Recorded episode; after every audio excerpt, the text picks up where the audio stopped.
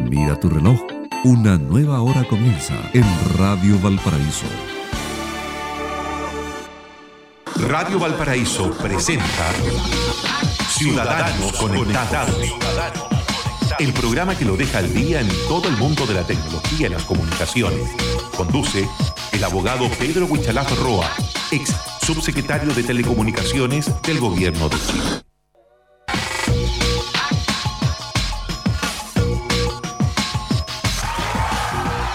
Muy buenos días, ¿cómo les va? Ciudadanos conectados.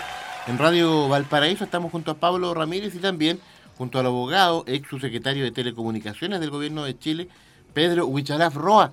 ¿Cómo le va, Pedro? Un gusto saludarte. Muy buenos días, eh, Mauricio. Muy buenos días, Pablo. Acá estamos como cada día lunes y ahora presencialmente, después de que la semana pasada, por actividades, no tuvimos grabado este programa, pero aquí estamos Por en supuesto. línea. Por supuesto. Oiga, eh, antes de incorporarnos en las temáticas propias de, la tecnología y de lo que está ocurriendo a nivel de, las entidades públicas sobre, sobre mm, estas eh, situaciones vinculadas con el tema tecnológico, eh, es eh, ineludible pedirle su opinión, Pedro. Usted fue un, subsecretario de un gobierno.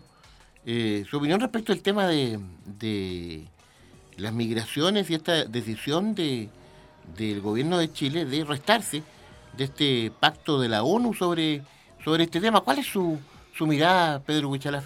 Sí, mira, en primer lugar hay que mencionar que efectivamente el presidente de la República es quien eh, gestiona o conduce las políticas eh, eh, internacionales de Chile, pero tiene que haber una coherencia y siempre se ha dicho que las políticas, de- en, en este caso en temas internacionales, son de mediano a largo plazo y efectivamente ha habido una tendencia mundial y Chile lo ha ratificado distintos tratados respecto a considerar efectivamente como un derecho humano la migración con restricciones. Nadie establece eh, la duda respecto a que los países tienen que establecer estas restricciones si es que lo estima conveniente. Entonces, primero, yo eh, personalmente mencioné que me parecía muy extraño porque este gobierno promueve mucho el intercambio de bienes, de servicios a, a través de tratados internacionales. Decidimos que Chile es el país más abierto del mundo, pero resulta que es más importante las cosas que las personas.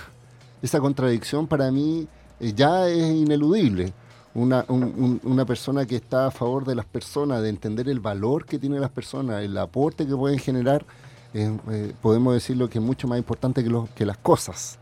Y bueno, y este gobierno, eh, sea, yo creo que comparto las palabras del ex canciller Heraldo Muñoz, que hoy día es presidente del PPD, que él mencionaba que eh, primero, eh, esto se podría haber establecido, si es que ha- hay diferencias con este pacto que no es vinculante, sino que es una declaración de principio, podría el Estado a través de Cancillería haber establecido algún reparo, eh, hay algunas figuras jurídicas como observaciones, etcétera, pero no derechamente retirarse, y efectivamente eso le hace mal a Chile desde la óptica visual porque no, no tiene mayor impacto jurídico, porque Chile está suscrito a tratados internacionales de reconocimiento de los, de los migrantes como derecho humano.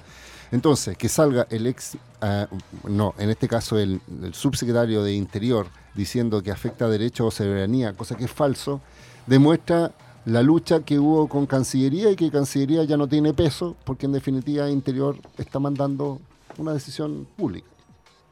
Un, eh, un tema que estamos revisando acá los, los portales, las informaciones, es un tema que está dando, pero eh, abundante material, Pablo, este de la decisión de Chile. ¿eh? Sí. Eh, estoy leyendo ahí incluso comentarios de otros países, otras naciones. por decirlo de un modo más simple y resumido, a lo menos se plantea un- una preocupación de la mayoría de los países del mundo respecto a esta de- decisión de Chile. Sobre todo porque se le olvida, parece a alguien, que Chile, eh, eh, eh, gran mayoría son emigrantes, po, desde su nacimiento. Ya, desde la llegada de 1492 los españoles a Chile y empiezan a después llegar diferentes etnias o, o- o nacionalidades como alemanes, como eh, croatas, ya, o la, o la Yugoslavia, y empiezan a, a mirar y quién le pasó a Chile o qué le está pasando a nuestras autoridades. Y mira, y a nivel internacional, solamente para aclarar, se señala que si la migración es más de un 10% del país, eh, podría tener algún efecto tanto en la economía o en los servicios, cosa que aquí o en Chile no ocurre. Y también Chile tiene un liderazgo, un liderazgo en la región, de, de comprometerse en un estado multilateral.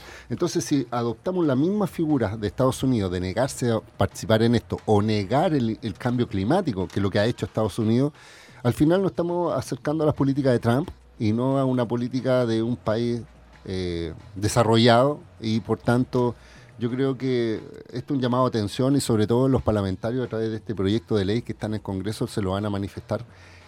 considerando que, por ejemplo, Andrea Palma, una de las diputadas que estaba eh, a cargo de la delegación de Chile, hablando de estos temas, no tuvo ninguna observación de Cancillería que tiene que haber coordinación entre los actos de los parlamentarios y del gobierno, sobre todo en esta materia, para, para no seguir eh, discutiendo una cosa que es, insisto, natural, elemental, es un derecho humano.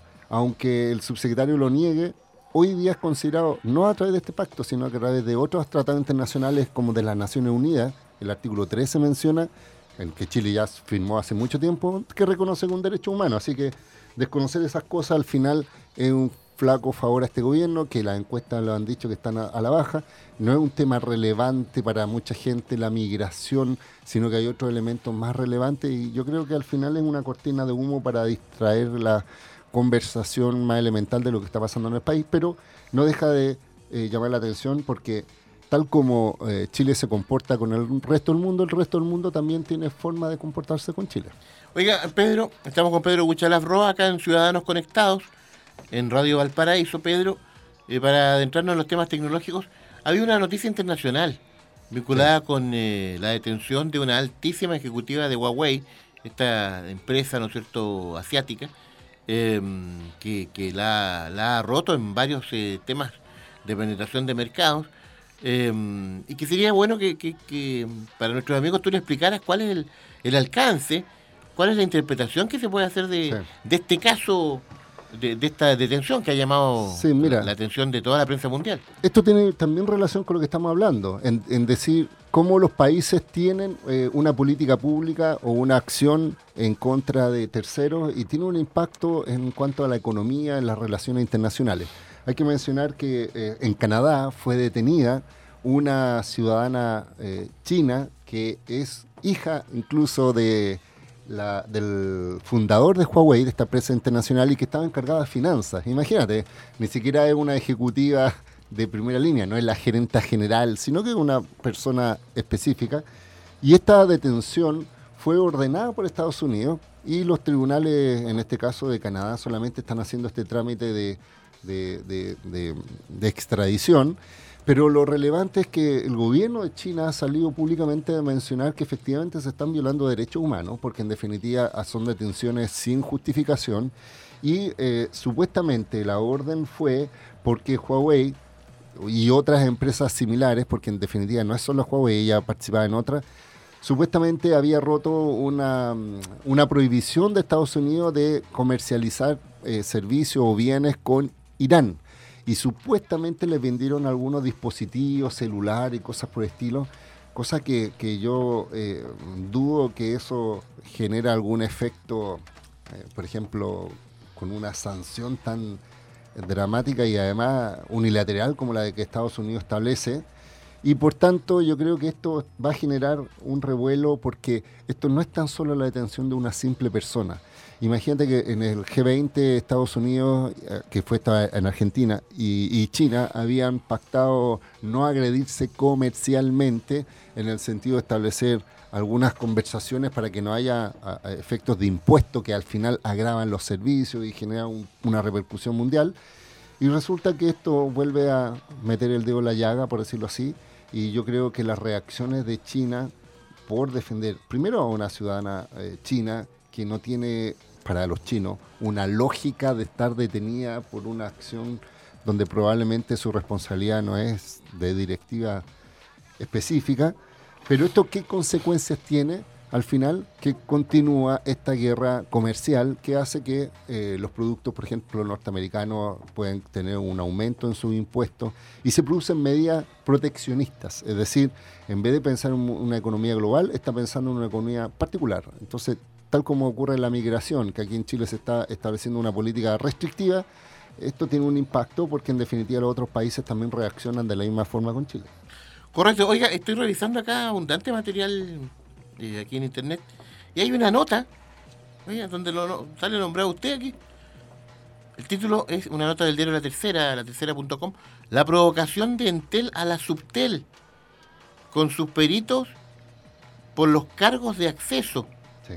Y se señala acá, la compañía eligió un representante que quizá no sea del agrado de la autoridad de telecomunicaciones. Y ese representante es usted, Pedro Huichalafroa, estoy leyendo acá. ¿en qué, quedó esto? ¿Y, cómo se genera? Lo vetaron, lo vetaron. sí, mira, yo voy a explicar un poco esto porque, para, porque es un tema técnico, pero al final es un tema que tiene mucho impacto en la ciudadanía. Lo que pasa es que cada cinco años las empresas eh, tienen que pasar por un proceso de regulación de algunos valores que son llamados los cargos de acceso. Primero, decir a la gente que cuando uno paga un servicio de telefonía, y a, Internet, por ejemplo, un plan. Hoy día en Chile los planes y los precios son abiertos al libre mercado, es decir, no hay una fijación de, cuánto sale un plan. Pero sí existe una regulación que se denomina cargo de acceso, que es la eh, comunicación entre empresas. Es decir, si yo soy un cliente de Entel y quiero llamar a un cliente de WOM, tiene que pasar por la red de Entel y pasa hacia la red de WOM y llega al usuario final. Es el cargo de acceso. Sí, entonces cuando una empresa llama, un cliente de una empresa llama a otra cliente de otra empresa. Ya de WOM a Entel. Sí, eh, hay un cargo de acceso. Pero cuando hay una llamada a la misma empresa, es decir, si yo soy Entel y tú eres Entel y yo te llamo, no hay cargo de acceso porque es la misma red de Entel. No sé si me explico. Entonces, eh, la ley establece que las empresas se pueden cobrar entre ellas cargos de acceso. Entonces, eh, la idea es que cada cinco años se fija ese monto, ese valor que insisto, eh, no tiene, eh, entre comillas, algunos dicen, tienen algún grado de repercusión en el precio final, pero no es obligatorio el traslado de ese valor al, plan final. Pero la idea está en que hoy día los cargos de acceso están en 8 pesos, es decir, cada vez que una persona llama a otro cliente de otra compañía, la compañía A le, le tiene que pagar 8 pesos a la compañía B. Y resulta que cada 5 años se evalúan esos valores y eh, Entel, Movistar propusieron eh, bajar esos precios a 5 pesos. En, WOM, eh, BTR y, en este caso otras empresas pedían bajarla a 0, y algo, es decir, prácticamente no cobrar por esos valores. ¿Y por qué le interesa, por ejemplo, a esa empresa tener muy bajo precio? Porque como eh, tienen pocos clientes, sus clientes llaman a, esta grande empresa, entonces tienen más que pagar que al, contrario, no sé si me explico. Entonces, resulta ser que al final ese cargo de acceso, eh, la autoridad propuso a las empresas bajarlo a 0,7 pesos eh, la, la llamada. Y obviamente hay una disputa entre las empresas grandes, las empresas chicas y el gobierno en cuanto a la fijación. Y en el procedimiento se establece que se tienen que definir peritos que son eh, tres personas. Una persona es un perito designado por la empresa, otro es designado por Subtel y hay un tercero que se denomina de común acuerdo, que es acordado entre la empresa y, y, Subtel para que estos tres peritos vean si efectivamente ese es el valor o, hacen una recomendación. Que dicho sea paso, no es eh, obligatoria, es una propuesta que después finalmente la autoridad resuelve. ¿Y qué pasó? Pasó que eh, eh, una de estas empresas, que en este caso es Entel, reconoció en mi persona una persona que tiene conocimientos eh, técnicos, que sabe sobre los modelos de fijación de cargo de acceso. De hecho, cuando fui subsecretario, evalué muchos procesos de cargo de acceso y por tanto los manejo. Y resulta que tenía que pasar por la aprobación de la subsecretaría para efectos de ser designado perito pero parece que no. Hasta ahí no me llegó. ¿Ah? Hasta ahí no me llegué. Porque este gobierno eh, no, usted, usted no quiso. ganó al señor Córdoba. Porque él tenía el récord de tres meses en un lado. y después se cambió. Usted, duró un día. resulta, mira, ¿cuál es, el, ¿cuál es el punto? Que al final los peritos son personas que eh, tienen que tener conocimientos técnicos en materia de telecomunicaciones. Y se designó al final a un ex ministro de Piñera 1 y a un ex subsecretario de Piñera 1. Entonces al final yo siento que en vez de que esto sea una discusión técnica, probablemente se está convirtiendo en una discusión política. Pero bueno, es la decisión de la autoridad, yo la respeto, eh, agradezco la confianza. Y pero ¿cuál va a ser el resultado? De aquí a diciembre hasta enero, eh, los peritos van a proponer y lo que a mí me llama la atención, sí, fue que la autoridad ya está dando por hecho ciertos valores. Dice que van a bajar 80% del cargo de acceso, cuando el proceso todavía no ha terminado. E incluso es más, las empresas después pueden ir recurrir ante Contraloría para reclamar sobre la fijación y pueden ser otros valores. Así que yo llamo a la prudencia a la autoridad porque en definitiva está desinformando a, eh, a las personas si es que dice que va a bajar a un valor específico. ¿Y por qué es relevante esto? Insisto, porque en definitiva esto implica también un criterio respecto a cuáles son los valores que existen en el mercado, al hecho de las inversiones. Se están produciendo reestructuraciones de las empresas, están eh, teniendo conflictos también de espectro. Entonces al final esto en vez de apaciguar las aguas, en vez de establecer ciertos criterios comunes, técnicos y reales, se están viendo por definiciones un poco tanto políticas que yo creo que pueden tener un efecto negativo. Pedro Huichalaf Roas nos acompaña acá en el programa Ciudadanos Conectados a través de Radio Valparaíso.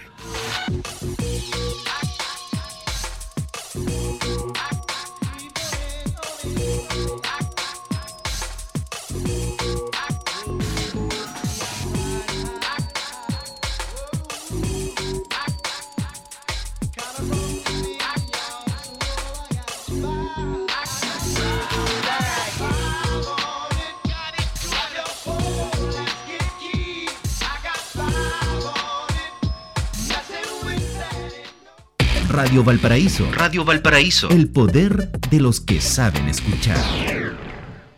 Hola, soy el Sea Silva, tengo 23 años y estudio en Santo Tomás. En algún momento estuve como tú, no sabía con quién hablar para saber qué y dónde estudiar. Pero les cuento algo, siento que tengo una buena opción. Así que si tienes dudas, habla conmigo. Habla conmigo. Habla conmigo. O conmigo, que soy uno de los muchos estudiantes que esperamos tu llamada o WhatsApp para contarte todo sobre cómo es estudiar en Santo Tomás. Encuentra nuestros números en tupuedes.cl. Santo Tomás. Admisión 2019. Tú puedes. En TPS trabajamos cada día para tener un puerto más eficiente, seguro y moderno, porque creemos en el futuro de las porteñas y porteños. Nuestro compromiso es la competitividad y el desarrollo de Valparaíso y de su comunidad. TPS, somos el terminal de contenedores de Valparaíso.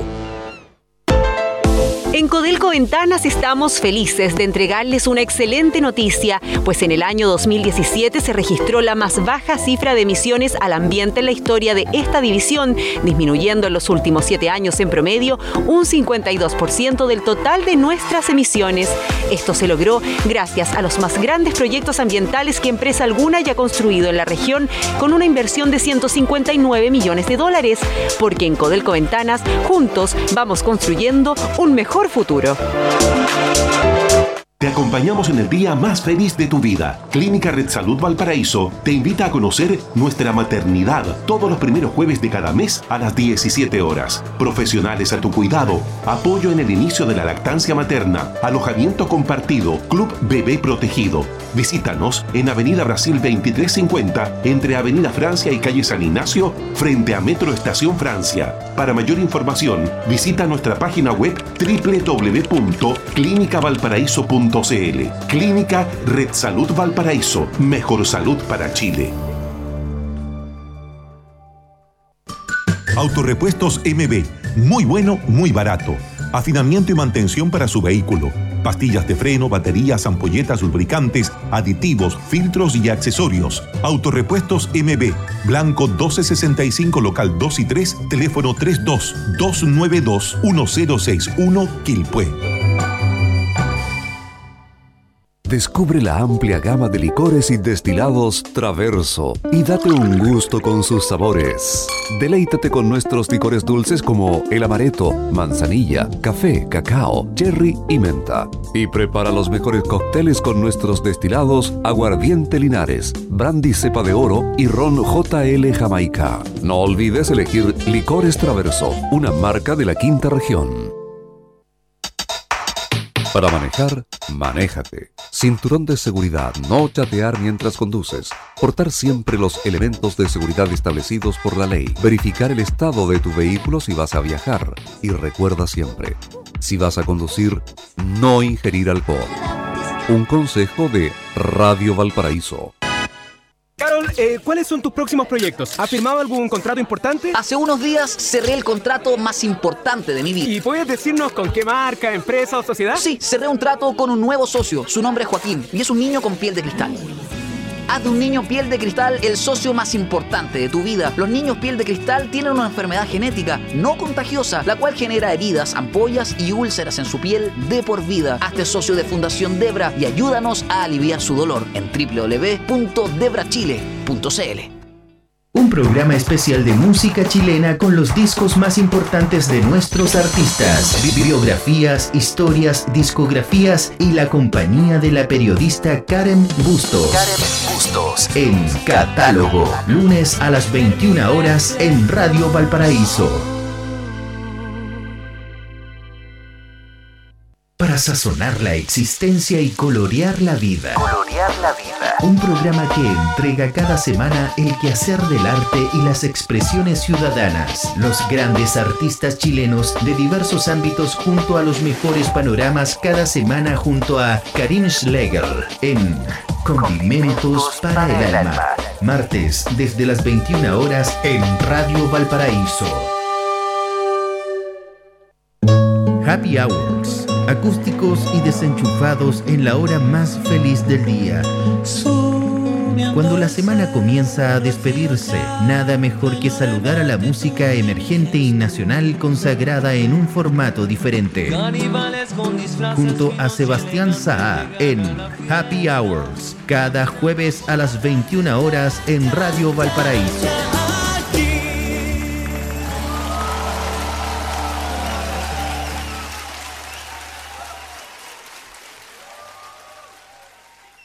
Son las 11 de la mañana con 30 minutos. El poder de los que saben escuchar. La banda sonora para tu imaginación. Radio Valparaíso está presentando Ciudadanos Conectados. Conduce el abogado Pedro Huichalaf Roa, ex subsecretario de Telecomunicaciones del Gobierno de Chile.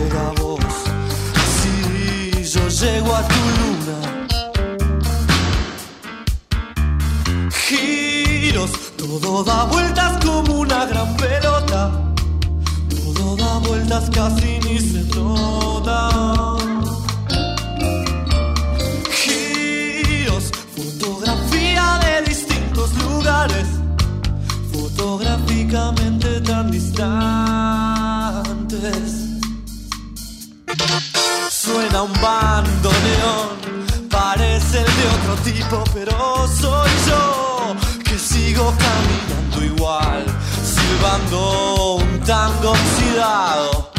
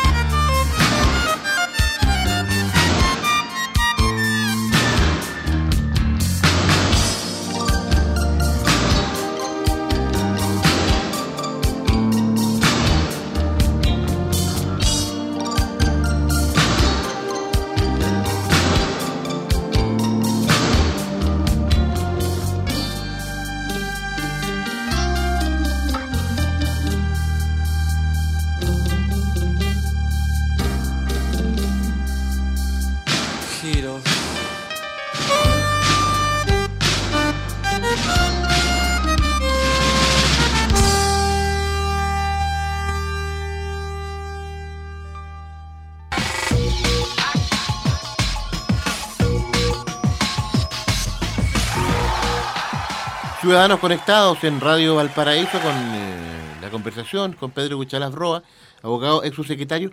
Oiga, eh, le, dejo planteado dos temas, eh, Pedro.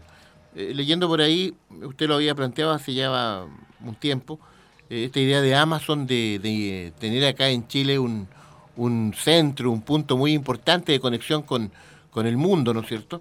Eh, por ahí se, se señaló que, señalaban los ejecutivos de Amazon que claro que hay que tener ojo también porque Chile es un país altamente sísmico, en fin. Eh, y lo otro, eh, 25 años se cumplen en Chile de la primera página en internet. de Boa- Chile. De Chile. Boas de plata de, de un sitio web, internet, en Chile. Eh, oiga, un, un hito, eh, Pedro. Sí, mira, en primer lugar eh, mencionar que tal como lo hemos mencionado, eh, Amazon es una empresa internacional que está viendo entre Chile o Argentina la posibilidad de instalar un data center. Un data center es un centro donde se van a procesar mucha información, pero que tiene un impacto porque va a ser uno de los primeros data centers a nivel latinoamericano y por tanto no es menor donde haga las inversiones. Además, estas inversiones dicen relación con la confianza que tienen en el país, en los profesionales, hay muchas consecuencias. Tanto es así que el presidente Piñera incluso habló con los directivos de Amazon para sugerirles que prefieran Chile. Pero hace muy poco salió una noticia que, porque no han definido todavía dónde lo van a instalar, pero llamó la atención el comentario de una ejecutiva que Mm. dijo, oye, pero en Chile hay muchos sismos. Mm. Entonces, primero, eh, es de público conocimiento que Chile es- está en una zona sísmica, pero eso no es un impedimento para nada de hacer inversiones. De hecho, Google, que es, la, que es una, gran transnacional, eligió a Chile hace como cinco años para colocar su data center en Quilicura, que está en Santiago. Entonces, y hoy día la infraestructura de data center están hechos para soportar ciertas condiciones dentro de los cuales está la sismicidad. Así que yo creo que algunos han tomado ese comentario como una justificación probable para negarse a instalar en Chile, pero yo creo que los técnicos y profesionales dicen, bueno, eso no es, eso es un hecho evidente y por tanto las normas de construcción no tienen por qué afectar una inversión millonaria como esta. Así que hay que tener mucha atención al desarrollo de esa noticia. Sí, correcto. Y, y también eh, hacer el link, eh, Pedro, con, con este esta aniversario de los 25 años de, de un sitio web, el primero en nuestro país, es decir, año 1993. Eh, Pedro. Sí, mira, efectivamente también hay que mencionar que se están celebrando 25 años de la primera página web chilena en Internet. Cuando me mencionaban que cuando se lanzó esa página, eh, había solo 400 sitios web en el mundo. Y de hecho, eh, ¿por qué es destacable? Y yo voy a destacar quién está detrás de ese proyecto. Eh, esto surge eh, en aulas universitarias, o sea, ni siquiera fue una empresa, ni fue el gobierno, sino que fue la Universidad de Chile a través de un equipo de, de, profesores y de alumnos, donde quien lideraba ese proyecto se llama José Miguel Piquer. Y José Miguel Piquer es una persona que yo eh, reconozco su aporte al desarrollo de tecnología en Chile, porque, por ejemplo, fue porque él dice, ha estado en distintos hechos históricos en Chile participando en nuestro equipo. Eh, Por ejemplo, fue uno de los primeros que participó en el primer email que se mandó en Chile.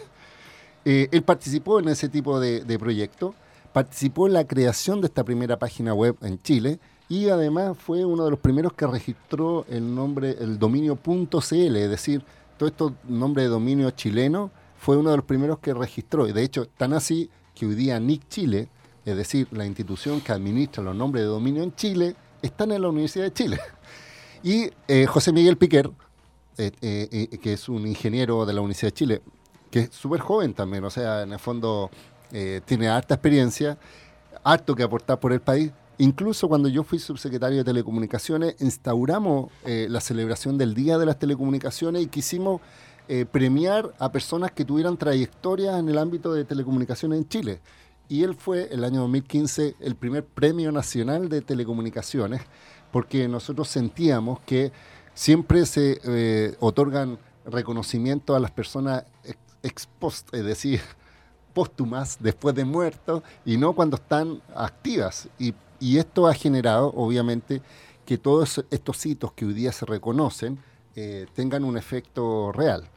Y por tanto, eh, desde acá mando saludos, eh, el reconocimiento Y además tiene un, eh, trabajo que nosotros trabajamos, desarrollamos junto con José Miguel Piquer.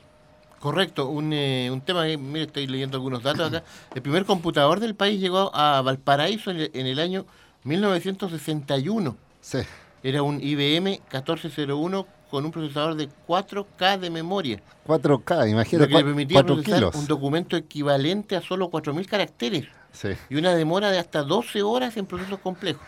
El equipo fue arrendado por la aduana de Valparaíso a cambio de 2.500 dólares. O sea, imagínate, imagínate que una foto, un día sacar una foto, la más liviana pesará un mega, o sea, son mil kilos. Y ese Mil kilos. mil kilos, y ese, compu- ese computador procesaba cuatro kilos. O sea, piensa la, la Sí. revolución que se ha generado. Hoy Sí. día las cámaras incluso sacan de 12 megapíxeles, sacan fotos, o sea, 12 me- 12.000 versus 4 kilos que procesaba ese computador. Recuerdan también acá en esta nota, el año 89, 1989, se, se crea Sí.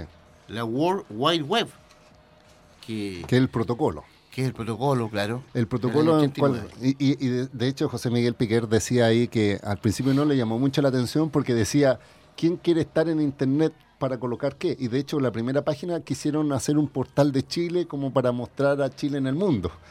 Y esto fue iniciativa de un estudiante y él era el profesor y resulta que 25 años después no tener presencia en Internet, sobre todo para empresas, organizaciones, como no existir. Porque en definitiva el mundo digital hoy día está por sobre el mundo analógico en muchos de, de estos aspectos. Y La- la- fíjese sí. que en esa época, cuando se inició, en todos los foros o seminarios de tecnología se hablaba de one to one, ¿ya? Y después que la- las páginas web iban a ser, eh, digamos, en el fondo cara a cara y después van a ser to face to face. Y se hablaba ya en esa época, Mauricio, del holograma Claro. En los seminarios. oye, Pero yo lo quiero llevar a otro tema. Sí, al tiro, el primer sitio web es eh, justamente lo que señalaba Pedro, el del Departamento de Ciencias de la Computación de la Universidad de Chile, www.dcc.uchile.cl. Ese es el primer sitio web ahí que, que debutó hace 25 años en nuestro país, eh, Pablo. Y también hay que acotar que en Chile, después del código Enigma, en la Segunda Guerra Mundial, se inician los primeros avances, en 1972, liderado por Fernando Flores, ex senador, las transmisiones de Internet, ¿ah? 1972. Pero yo lo quiero llevar a un tema que um, nos convoca a mucha gente, que China y Japón se están disputando una millonaria línea de fibra óptica de 22 kilómetros de largo. 22.000 Implica- kilómetros. 22.000 kilómetros e implica una inversión de 600 millones de dólares Sí. y que estaría incluido Chile. Sí, no, pero mira, a ver, contextualicémoslo. Eh, efectivamente, por eso digo, no quiero ser autorreferente, pero cuando estuve a cargo de la Subtel, eh, nosotros eh, estábamos desarrollando una política de desarrollo de conectividad tanto nacional como internacional. Y dentro de la política internacional nosotros dijimos, Chile tiene que tener una nueva salida hacia el mundo de, un- de una fibra óptica submarina, porque hoy día tenemos dos fibras que vienen y que llegan aquí a Valparaíso, que son empresas internacionales, y una tercera, ¿qué, beneficios generaría? Primero, tener mayor redundancia, estos son los precios mayoristas los que les venden a Movistar Entel Claro, entonces un tercer actor podría bajar los precios de Internet en Chile, pero lo relevante es saber con quién se conectaba uno, es decir, con qué otro país uno hace un proyecto como este. Y en su momento yo dije, bueno, Chile está mirando hacia el Pacífico y nuestro país, o sea, eh, Asia Pacífico, por decirlo así, China, Japón, Corea, es nuestra mirada eh, directa. Pero cuando lo, lo- lo mencioné respecto a posibilidad de unir, este, me dijeron, mira, ese sería el proyecto de fibra óptica más extenso del mundo, el más largo, y probablemente no haya interés de la industria. ¿Por qué? Porque eh, además, eh, ¿quién va a pagar esto? ¿Qué sé yo? Entonces yo dije, acá los estados se tienen que meter, es decir, los países tienen que tener una política de fomento de conectividad, y lo que hicimos fue firmar con China el primer acuerdo de colaboración donde dijimos vamos a hacer un anteproyecto, es decir, mostrar cuánto saldría más o menos, cuál sería la, la ruta y eh, se sacaron varias conclusiones. Primero, que un proyecto como este podría salir entre 600, 700 millones de dólares, instalar esta fibra. sería el más largo del mundo y además eh, yo mencionaba, tiene que pasar por Isla de Pascua, Juan Fernández y Valparaíso para que, para que pasen varias cosas. Primero, Juan Fernández y Val- eh, e Isla de Pascua, que son sectores que hoy día carecen de una buena conectividad, porque tienen conectividad, pero no de la calidad que uno requiere por ser isla y por tener conectividad satelital, es muy diferente si tienen un punto de fibra óptica, o sea, les revolucionaría la forma de comunicación. Y segundo, yo dije, Valparaíso tiene que ser el puerto digital de Chile, y es por eso que promoví también que llegara acá. Y esto ha generado dos cosas. Primero, que los países ahora estén interesados, y, hay, y eso es lo que dice la nota. Hay una intención de China y hay una intención de Japón de participar en este proceso. Pero hay que ser súper claro en esto. La empresa, lo, o sea, eh, quien tira la fibra y la administra son empresas, no los gobiernos. Entonces Chile está buscando la fórmula de financiar parte de ese proyecto, es decir, si va a llegar a territorio nacional, hagámonos cargo dentro del territorio nacional, porque no nos podemos hacer cargo de fibra en otro lugar. Pero eso implica, primero, financiamiento, segundo, eh, lógica de cómo administrar esto, y por tanto, cómo se ha hecho antes, sobre todo con el proyecto de fibra óptica austral, que, que también me tocó liderar y diseñar las bases, lo que se financia o el Estado pone una parte del dinero y le dice la empresa que quiera construir va a recibir este subsidio, pero con ciertas condiciones. ¿Qué condiciones? Por ejemplo, que la red eh, esté disponible para cualquier empresa que quiera utilizarla, es decir, abierta, libre, neutral, y que se establezca algunos nodos, es decir, que son como los enchufes para que cualquier proyecto se puede generar en base a eso que aquí no sería tan relevante porque los únicos nodos serían en Isla de Pascua, Juan Fernández y Valparaíso, porque esa es la línea natural.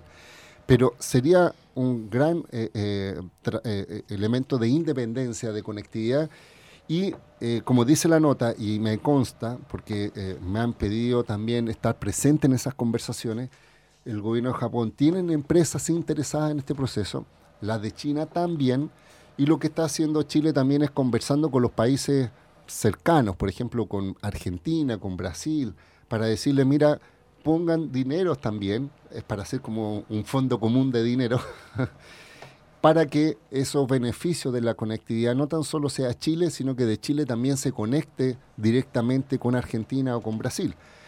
Todo esto, insisto, es una definición de política pública que lo comenzamos en la administración anterior, que hoy día se está concretando, que el presidente lo ha tomado. A mí, las dos dudas que tengo es, efectivamente, si va a haber alguna clase de dinero o subsidio, porque si no hay subsidio, esto va a estar entregado a la empresa, pero sí me ha llamado la atención de que hay empresas incluso que están interesadas eh, en construir sin financiamiento. Eh, entonces, yo creo que aquí pueden suceder dos cosas. O que una empresa llegue, llegue y directamente instale la fibra a costa de ella y por tanto va a ser de dominio de ella y va a ser su negocio, que no sería malo tampoco porque en definitiva se lograría el objetivo, o efectivamente esperar que el gobierno po- ponga dinero eh, para, para que haya parte de control por parte del Estado, no tan solo en la fibra, no estoy hablando de un control físico, sino que de las aplicaciones que surgen ahí.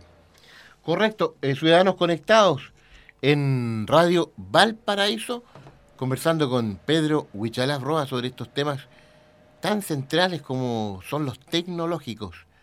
Los acompañamos en nuestra emisora.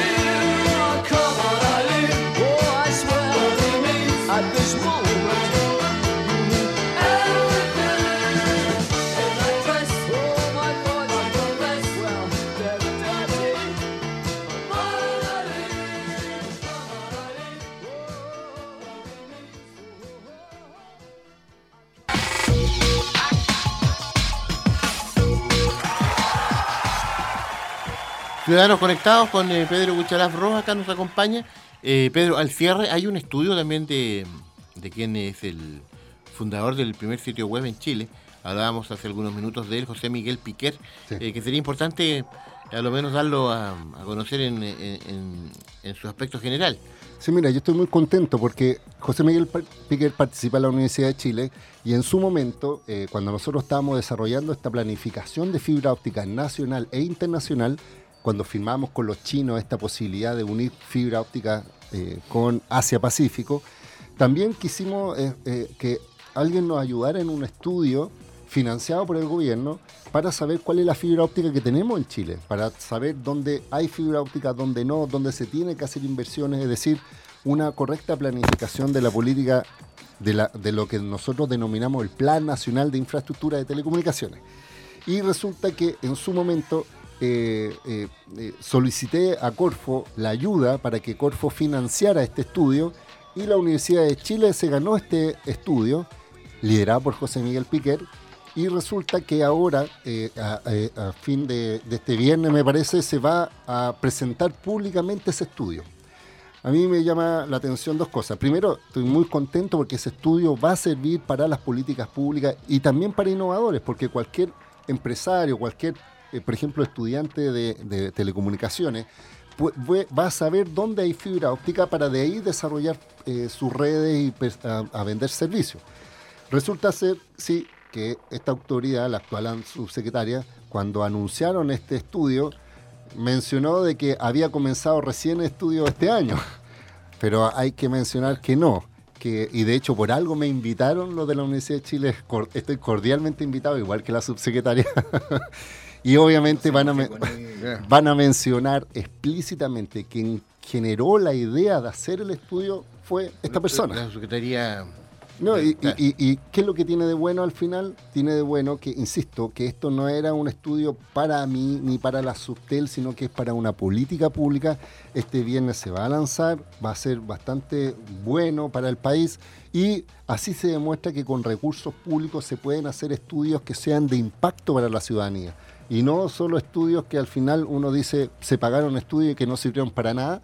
Bueno, este es un resultado concreto. Y fue seleccionado José Miguel Piquer, con toda su experiencia, haber sido un premio nacional de telecomunicaciones, haber tenido todo este prestigio, yo valoré esa expertise técnica por, eh, por encima de cualquier cosa política y al final este gobierno está capitalizando un proyecto que nosotros iniciamos, pero bueno, así son las políticas públicas de mediano a largo plazo. Correcto. No llegó la hora. Pedro Huichalaf Roa, sus eh, puntos de contacto. Sí, como siempre, eh, o antes de esto, quiero mandar un saludo a mi santa madre que siempre le dice a Mauricio, quiero mandar mi saludo porque siempre me recuerda por el apellido Roa. Pedro Huichalaf Roa. Roa. Pero en, en internet www.wichalaf.cl, en Facebook Pedro Wichalaf y en Twitter arroba Wichalaf y ahí donde me pueden encontrar cualquier duda, consulta, sugerencia, reclamo, felicitación o peguita por si hay por ahí. ya que el gobierno no me quiso como perito. Oiga, oiga, a nue- a nuestros amigos, gracias por la sintonía, gracias a ti, Gracias, Pedro. Que esté muy bien, Pedro. ¿eh? Hasta luego. Hasta pronto, nos reencontramos próximo lunes, 11 de la mañana con Ciudadanos Conectados. Hasta pronto, sigan sintonía de Radio Valparaíso. Chao, Chao, chao, nos vemos.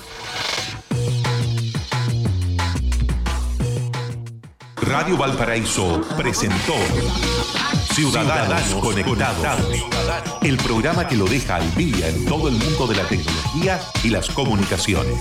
Conduce el abogado Pedro Huichalaf Roa, ex subsecretario de Telecomunicaciones del Gobierno de Chile.